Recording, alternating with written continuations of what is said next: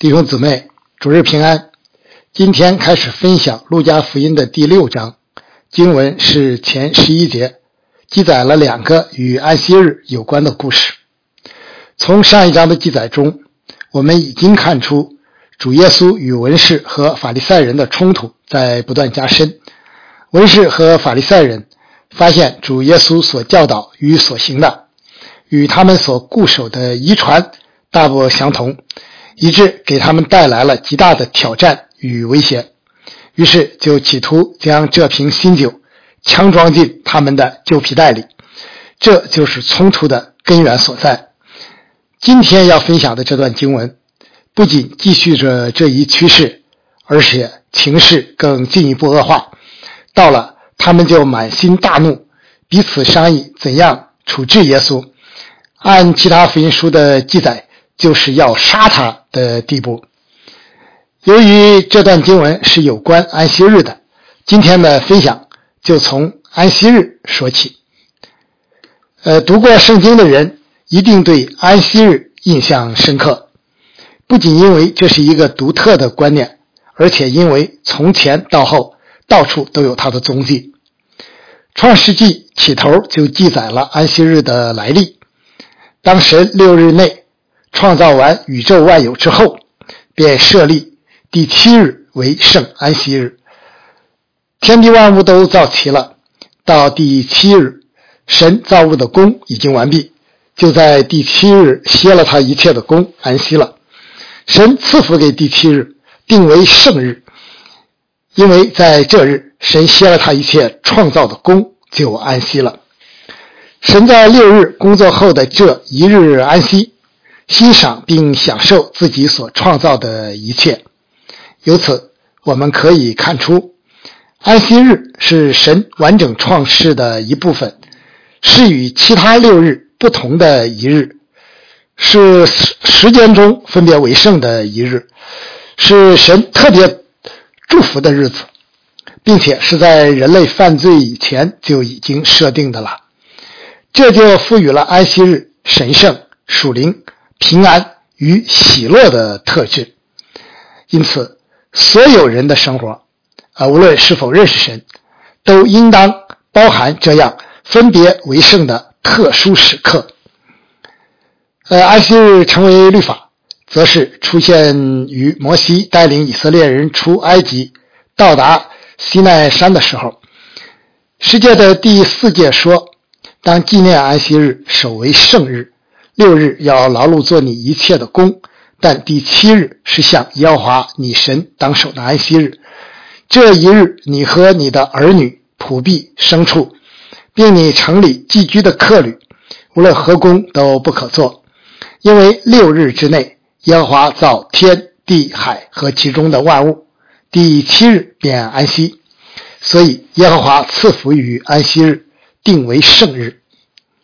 世界属于道德律，适用于普天下所有的人与所有的时代。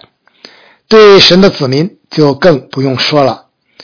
呃，不仅如此，耀华神还以安息日作为西奈之约，也就是摩西之约的标志。就像以割礼作为亚伯拉罕之约的标志一样，以色列人要世世代代守安息日为永远的约，这是我和以色列人永远的证据。也就是从那个时候开始，守安息日成为以色列这个民族生活的显著特点，其他列国列邦都没有这样的规矩。只是随着基督教的传播，六日做工。一日休息的习惯，才成为全世界流行的通例，是基督教影响世俗文化的一个显著标志。但以色列人并没有很好的遵守这一诫命。一开始在旷野流浪时期，就有人出于不信，在安息日依旧出去收集玛拿或是食材，受到神的斥责和惩罚。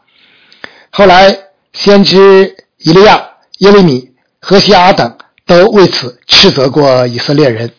如以西结先知宣告神的话说：“你藐视了我的圣物，干犯了我的安息日。”到了尼西米的时代，从巴比伦回归的以色列人依旧不肯好好的守着圣日，在安息日做工做买卖，以致省长尼西米不得不采取严厉的措施加以禁止。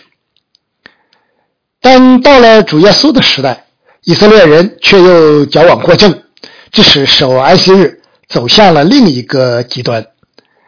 安息日的律法只是原则性的规定不可做工，本意是让人放下一切实施的缠累，单单以神为乐。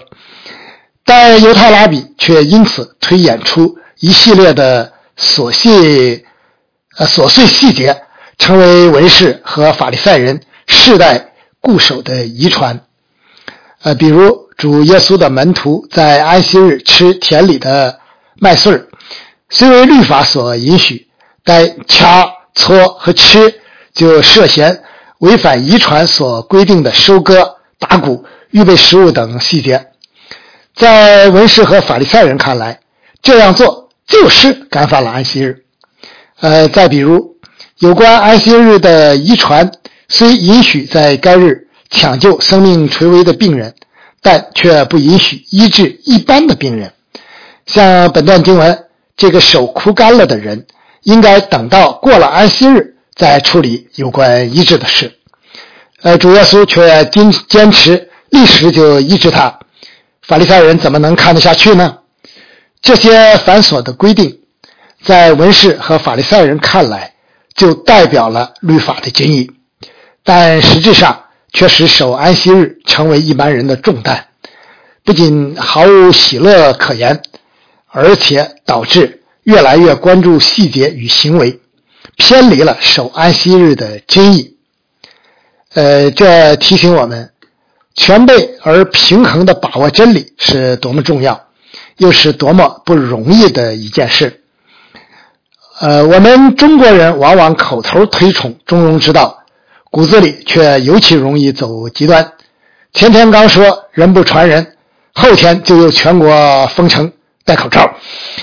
呃，主的教会和门徒当时时警醒，多多祷告，求主保守我们，尽可能既不偏左也不偏右，而是能合乎中道。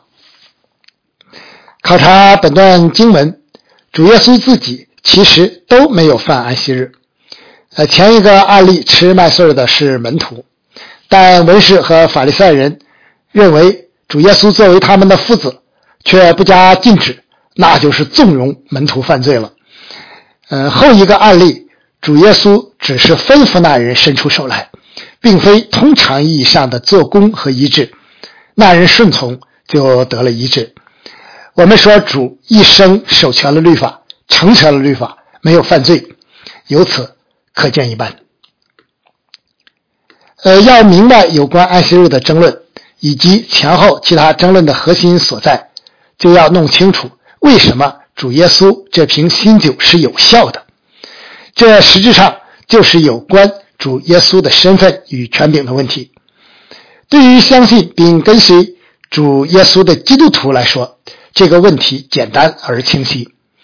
耶稣既是人子，是弥赛亚，就是先知、祭司、君王。当然，所宣讲的必定是出于神的启示。呃，不但如此，耶稣更是道成肉身的神子，是创造天地、颁布律法的那一位。有什么权柄能超越他呢？但假冒为善的文士和法利赛人，却从未有这样的认识。在他们眼中，主耶稣不过是自称的父子。纠集了一群无知的小民，根本没什么学问和权柄，应该被装进文士和法利赛人的旧皮袋里才是。啊，正是基于这样的不信，他们才指责主的门徒吃麦穗犯了安息日，因为那是与以色列，呃那是与犹太人的遗传对有关安息日律法的解释相抵触的。主耶稣在回应时。为什么要举大卫吃陈设饼的例子呢？这里要显明的重点在哪里呢？我们要记得，文士和法利赛人都是精通旧约律法之人，回答他们的责难一定要有明确的圣经依据。否则是驳不倒他们的。主耶稣当然比他们更熟悉律法，以致后来回答撒杜该人有关复活的问题时，就让一个文士佩服的五体投地。现在我们就分析一下主耶稣回答的精妙之处。呃，大卫的事记载在撒母耳记上的第二十一章。大卫逃避扫罗的追杀，仓皇间到了挪伯祭司那里，饥饿难耐，于是便向祭司讨要食物。祭司手头只有啊替换下来的陈设饼，于是便给了大卫，大卫也吃了。问题就出在这里，按摩西律法的规定，这些陈设饼。是摆放在圣所中的圣供饼，只有祭司才可以吃，其他人都不可以吃。大卫既然不是祭司，当然就不可以吃。但圣经的记载却是，神并没有因此而责备大卫，更没有降罚于大卫。对比乌撒服约柜的事你就看出两者强烈的反差了。文士和法利赛人对此将作何解释呢？显然，文士和法利赛人回答不了这个问题。因此，回到当下的情况，呃，据马太福音记载，门徒吃麦穗同样是出于饥饿，也许吃的人呢就包括马太啊。违反的不过是法利赛人自以为是的遗传，情况比大卫要轻得多。为什么却被判定？为干犯安息日呢？呃，问题不能简单到此为止。尽管法利赛人回答不上来，但却依旧未必心服，因为还需要一个更合适的理由解释发生在大卫身上的事。难道仅仅因为大卫身份特殊就可以网开一面吗？这样的理由也难让我们信服。于是主耶稣接着做了一个很重要的宣告。人子是安息日的主，主耶稣是在论说一件出人意料的事，他自己就是设立安息日的那一位，因此有关安息日的律法只能由他做出解释。文士和法利赛人以及他们所固守的传统，并没有神圣的权威，因为他们不过是来自人的遗传。路加接下来另一个有关安息日的记载，就是为主耶稣的这一宣告提供证明，既包括以神迹显明的神圣权柄，又包括对守安息日真意的解释。呃，这个手枯干的病人，可能是患有某种肌肉萎缩症，显然不属于危及生命的紧急情况，因此在文士和法利赛人看来。是不应该在安息日诊治的，但他们却窥探耶稣如何反应，为的是要得把柄去告他。可见文士和法利赛人真正关心的，既不是这个病人的疾苦，也不是律法的遵行，而是为要捕捉耶稣这个他们所谓敌人的把柄。仅凭这一点，就可以知道他们的心术不正，就可以定他们的罪。呃，不要以为貌似敬虔的言行就一定是为维护真理，背后的动机也可能是非常阴暗的。主耶稣当然洞察这一切，因而没有回避，也没有私下处理，而是当众立即医治了这个病人。这有些类似但以理的情况。呃，是否公开祷告？本来不是什么原则问题，但一旦禁令是直接冲着这个来的，你就不能回避和灵巧了，需要正面公开的回应。呃，我们的信仰也一定会经历这样的挑战，求主保守我们能勇敢面对。呃，主耶稣当众行了一个神迹，仅凭吩咐就使病人得以复原。神迹是什么？岂不是神做事的记号吗？主耶稣行神迹，为的就是要显明他的身份与权柄，以便人能认识他及他带来的新酒。呃，只可惜文士和法利赛人的心思全不在这上边，他们不仅没有惊叹降服，反而满心大怒，彼此商议怎样处置耶稣。马可福音说的更清楚，就是同西律一党的人商议怎样可以除灭耶稣。可以说，从这时开始，主耶稣被钉十字架的结局就已经不可避免了。呃，主耶稣也借着质问文士和法利赛人的问题，阐释了守安息日的真道啊的真意。在安息日行善行恶、救命害命。那样是可以的呢？答案显而易见，法利赛人自不会作答。神赐下安息日，本是为着人的福祉，使人能在劳苦中暂享安息，亲近神，使身心灵都得以恢复，并学习凡事以信心仰赖神的供应，同时操练爱人如己，使众人都能一同得享安息。但文士和法利赛人以及他们的传统，却将这一切变成了重担，不仅不使人安息，反而令人更加劳苦。他们看不见自己的问题，反倒指责安息日之主的武士，实在可悲。人是很容易抱残守缺，只爱喝陈酒的，不容易接受新事物啊。当然，新的未必都是好的哈。就圣经已经完备而言，我们今天不会再有新的启示，但圣灵的引导不会停止，教会的意向与使命也不会一成不变。求主施恩于我们，使我们不消灭圣灵的感动，不因固步自封、因心守旧而与主对立。现在回头再看大卫吃陈设饼的事，尽管大卫违反了律法。但实为迫不得已，情有可原。大卫所行的是一件善事，故此，呃，神没有责难大卫。马太福音记载同一件事时，主耶稣借着旧约的经文，更清晰地解释了其中的真意。我喜爱连续，不喜爱祭死。你们若明白这话的意思，就不将无罪的当作有罪的了。呃，将这段经文联系当下的实际，我想与弟兄姊妹探讨三个问题。第一个是安息日如与呃，第一个是安息日如呃与主日的关系。安息日是七天的最后一天，就是礼拜六，而主日是七天的第一天，即礼拜天。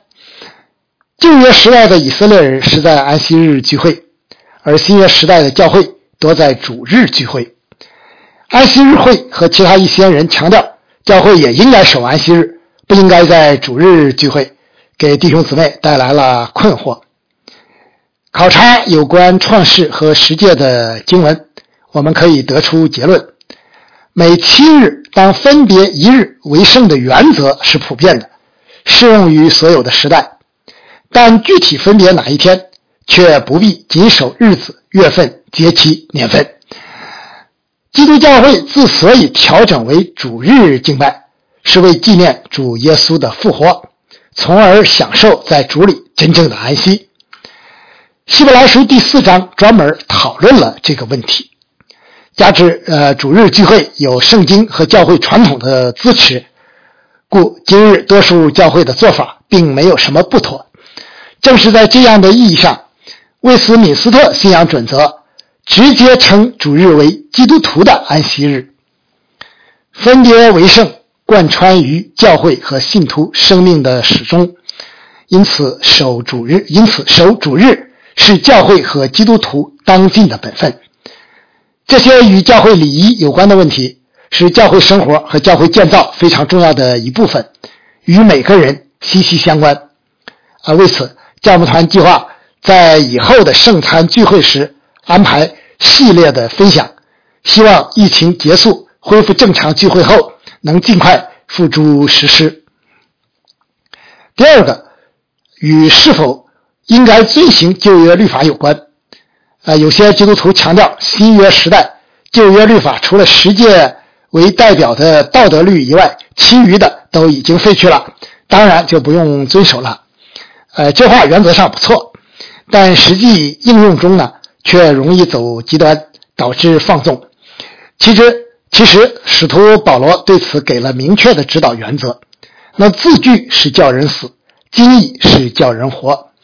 旧约律法涉及献祭等的礼仪律，因耶稣基督已经成就，今天当然不再适用。否则，岂不就意味着基督的救赎不完全吗？但旧约涉及以色列人生活的民事律，由于与以色列当时的社会环境密切相关，自然不能简单的照搬到今天。但其中所蕴含的原则与智慧，却是完全可以并应当用于指导今天的时代的。就如在你们的地收割庄稼，不可割尽田角，也不可拾取所遗落的。要留给穷人和寄居的，我是耶和华你们的神，体现的就是神子民群体内扶贫济困的词汇原则，与今天的教会和信徒依旧适用，只不过方式转变为以捐款为主而已。专注精益，不拘泥形式，就能比较智慧的处理好这类问题。第三个是。走向与法利赛人相对的另一另一个极端。如果说文士和法利赛人守安息日太细，那今天的教会就可以说是太粗了。其实，任何一种极端的做法都是不可取的。传道书有一段经文，就是教导人不要走极端，不要行义过分，也不要过于自成智慧，何必自取败亡呢？不要行恶过分。也不要为人愚昧，何必不到期而死呢？你持守这个唯美，那个也不要松手，因为敬畏神的人必从这两样出来。专注于琐碎的细节固然不可取，但因此就废除一切仪式，同样是不对的。既然守主日是基督徒的本分，我们就当重视起来，切实落到实处。啊，因此呢。主日应尽可能放下日常的事物，就如工作、家务、娱乐等等，以便专心致志的敬拜神。应当在前一日做好预备，尽可能少在主日分心。当然，若你不得不在主日工作或处理事务，就如急诊科的医生值班，也不用心里不安，好好工作就是。总之，这个时代的特点之一就是个人主义盛行，群体。仪式等观念都不大受待见，教会与基督徒的分别为圣当如何体现？这是我们需要面对并得胜的挑战。啊，最后，我们以主在登山宝训中有关律法的一段教导结束今天的正道。主来为的是成全，而非废除废除律法。他在世的人生不仅完成了这件奇功，而且。给我们留下了光辉的典范，这正是我们新约时代的基督徒思考并回应与此相关之问题的指引。你们是世上的盐，盐若失了味，怎能叫它再闲呢？我以后无用，不过丢在外面，被人践踏了。你们是世上的光，城照在山上是不能隐藏的。人点灯不放在斗底下，是放在灯台上。就照亮一家的人，你们的光也当这样照在人前，叫他们看见你们的好行为，便将荣耀归给你们在天上的父。莫想我来要废掉律法和先知，我来不是要废掉，乃是要成全。我实在告诉你们，就是到天地都废去了，律法的一点一画也不能废去，都要成全。所以无论何人。废掉这诫命中最小的一条，又教训人这样做，他在天国要成为最小的；但无论何人遵行这诫命，又教训人遵行，他在天国要成为大的。我告诉你们，你们的义若不胜于文士和法利赛人的义，断不能进天国。阿门。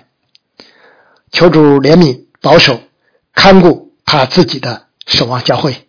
阿门。